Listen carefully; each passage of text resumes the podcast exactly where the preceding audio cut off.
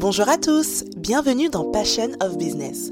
Je suis Angel, entrepreneur et coach digital, et dans ce podcast, on va parler de business, mais aussi de branding, de stratégie, de digital, bref, toutes les astuces qu'il vous faut pour booster votre business et vivre de votre passion. Dans l'épisode d'aujourd'hui, je me suis dit que pour une première, ce serait cool qu'on fasse plus en plus connaissance. Et donc, je vais partager avec vous l'une de mes expériences en tant qu'entrepreneur. L'épisode d'aujourd'hui s'intitule Comment j'ai créé un business à six chiffres? Prenez un café, installez-vous and let's talk. Tout a commencé en 2014. J'étais avec une amie, on était toutes les deux créatrices. Moi, j'avais une marque de vêtements, elle, elle avait une marque d'accessoires. Et on avait envie de créer quelque chose ensemble depuis déjà plusieurs mois. Il se trouve que ce jour-là, on était toutes les deux à un événement, une vente privée. Vendait nos produits.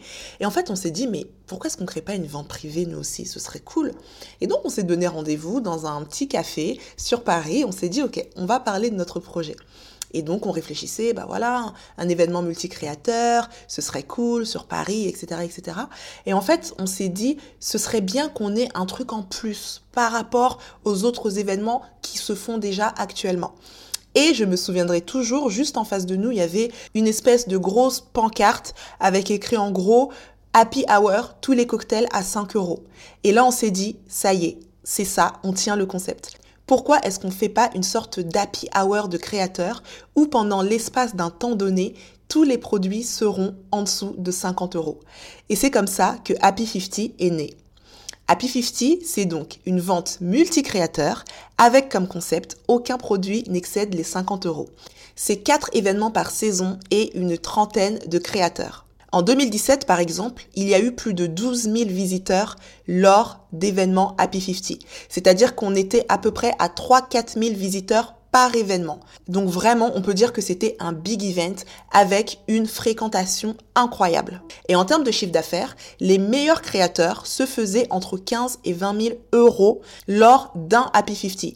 Sachant qu'on parle quand même d'un événement qui commençait le vendredi soir à 18h et qui se terminait samedi vers 19-20h. Donc on peut se dire qu'en 24 heures, un créateur pouvait facilement se faire plus de 10 000 euros.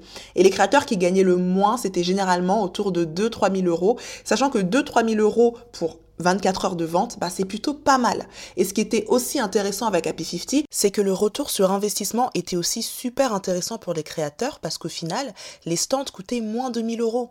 Donc quand vous payez un stand moins de 1000 euros et que derrière vous gagnez 5, 10, voire 15 000 euros de chiffre d'affaires, et eh bien forcément, c'est une affaire super intéressante. Et en termes de volume d'affaires annuel, l'événement Happy 50 générait entre 200 et 300 000 euros. Du coup, aujourd'hui, j'avais simplement envie de partager avec vous et de revenir un petit peu sur ce qui a fait le succès d'Happy 50. Avec le recul aujourd'hui, j'ai pu tirer trois éléments, on va dire trois clés qui nous ont permis d'avoir cet événement florissant. Alors la liste n'est pas exhaustive, évidemment. Je pense que selon les business, il peut y avoir d'autres stratégies et d'autres clés. Mais en tout cas, nous, c'est vraiment ces trois éléments qui nous ont permis de pouvoir faire un événement qui était sold out à quasiment toutes les éditions. Le premier élément, la première clé, c'est d'avoir un concept innovant. En fait, c'est important pourquoi? Parce que ça va vous permettre de vous démarquer de vos concurrents. Quand on a commencé Happy 50, comme je l'ai dit au début, il y avait déjà énormément d'événements multicréateurs sur le même style et le même créneau qui se faisaient. Donc on va pas arriver sur un marché qui a déjà des acteurs qui font la même chose et proposer exactement la même chose que ces acteurs-là. C'est important quand vous arrivez sur un secteur d'apporter quelque chose de nouveau. Alors je dis pas qu'il faut réinventer l'eau chaude, mais je dis juste que c'est intéressant d'avoir une originalité, quelque chose qui va tout simplement vous démarquer. Parce que si vous avez un concept fort, le concept va vous précéder. Avant même que vous commenciez à parler de votre business, votre concept a déjà commencé à parler pour vous. C'est super important d'avoir un élément qui vous différencie des autres et d'avoir un concept qui va être innovant, qui va être différent, qui va apporter quelque chose de nouveau dans votre secteur. En l'occurrence, quand on a lancé Happy 50, on était un petit peu dans les débuts de toute la scène de créateurs afro. Beaucoup d'entre eux n'avaient pas de site internet, beaucoup d'entre eux vendaient un peu comme ça en remise en main propre, et la plupart des créateurs qui étaient sur le marché, du coup, ils vendaient à un certain prix. Donc le concept, c'était simplement de dire, l'espace d'un instant, on va vous proposer des produits avec un prix maximum, ce qui va permettre aux créateurs ben, de liquider leur stock. Hein. Là, c'est clairement de la vente de déstockage pour les créateurs, et ce qui va permettre aux consommateurs de pouvoir avoir des pièces à des prix un peu cool dans un espace-temps limité. Et s'ils veulent en savoir plus sur le créateur, ils iront ensuite se rapprocher de lui et ils achèteront les produits ben, au prix fort, au prix classique. Donc en gros, le concept, il était là. Et je pense que c'est vraiment quelque chose qui a fait la différence parce que à événement égal, je préfère aller chez Happy 50 parce que je sais que là-bas, il y a quelque chose en plus. La deuxième clé, je pense que c'est encore plus important que le concept, c'est de répondre à un besoin. Trop souvent, on voit des personnes créer des entreprises pour créer des entreprises. Créer des business pour créer des business, parce que c'est leur passion et parce que ça leur fait plaisir. Ok, fine. Mais à la fin de la journée, est-ce que vous répondez à un besoin? Est-ce que vous répondez à un besoin? En fait, il faut vous dire une chose. Quand vous créez un business juste parce que vous avez envie et que vous aimez euh, les produits que vous vendez, des personnes pourront acheter ou pourront ne pas acheter. Mais quand vous créez un business pour répondre à un besoin, les gens n'auront pas d'autre choix que d'acheter. C'est là en fait que le sujet se trouve. C'est que quand vous répondez à un besoin, vous vous donnez encore plus de chances de vendre parce que vous savez que le consommateur a besoin du produit que vous proposez. C'est comme ça que des sociétés comme Uber ont cartonné parce que bah on a besoin de se déplacer. Les taxis sont chers, j'ai pas envie de prendre le métro, bah je vais prendre Uber ils répondent à un besoin. Donc c'est vraiment important quand vous vous lancez, peu importe le marché sur lequel vous vous lancez, en plus d'avoir un concept un peu différent, un petit plus, demandez-vous à quel besoin est-ce que je réponds.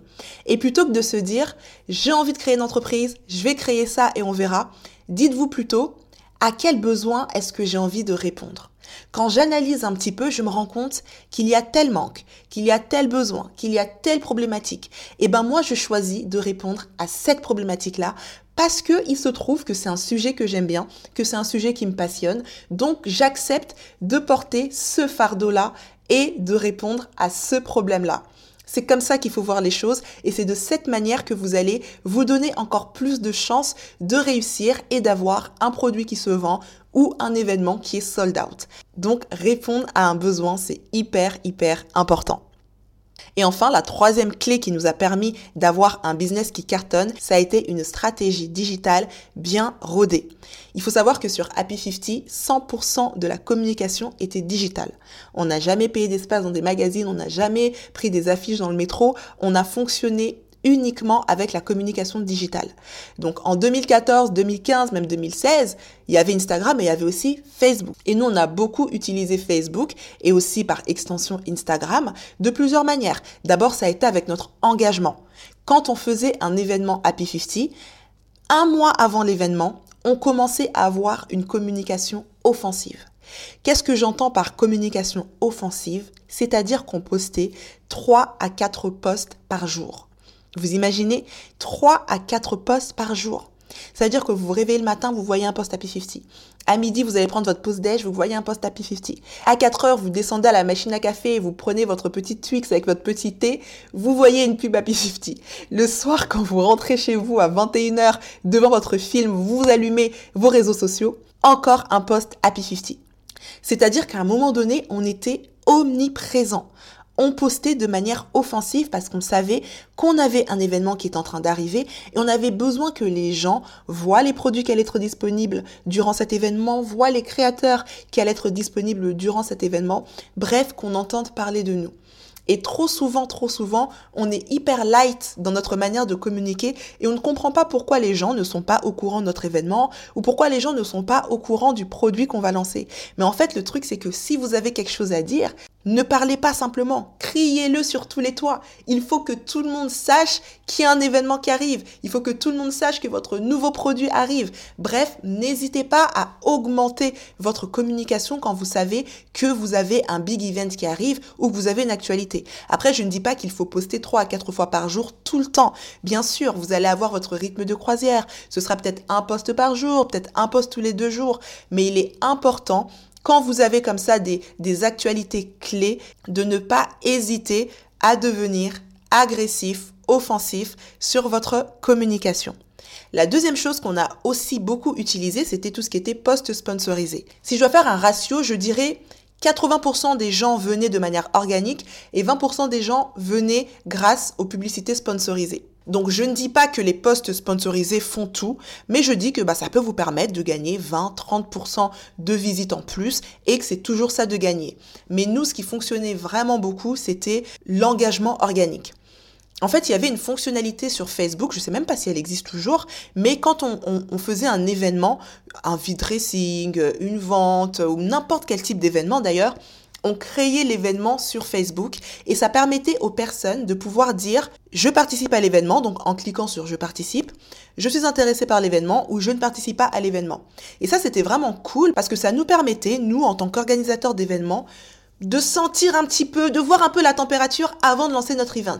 Si on sait qu'on a lancé un événement et que trois jours avant l'événement, on a dix personnes qui ont dit qu'elles vont participer, là on sait que ça va être un petit peu compliqué, sachant que tous les gens qui viendront ne viendront pas forcément par le canal de Facebook ou d'Instagram, parce que bouche à oreille, parce que autre, mais ça nous donnait quand même une certaine indication. Quand on voit qu'il y a 1000 personnes qui ont cliqué sur je participe, et quand on sait que les gens ne viennent pas tout seuls à ce type d'événement, généralement Happy 50, les gens venaient en petits groupes de 2, 3, 4, donc on sait que pour une personne qui a cliqué je participe, ben il y a trois ou quatre personnes qui viendront.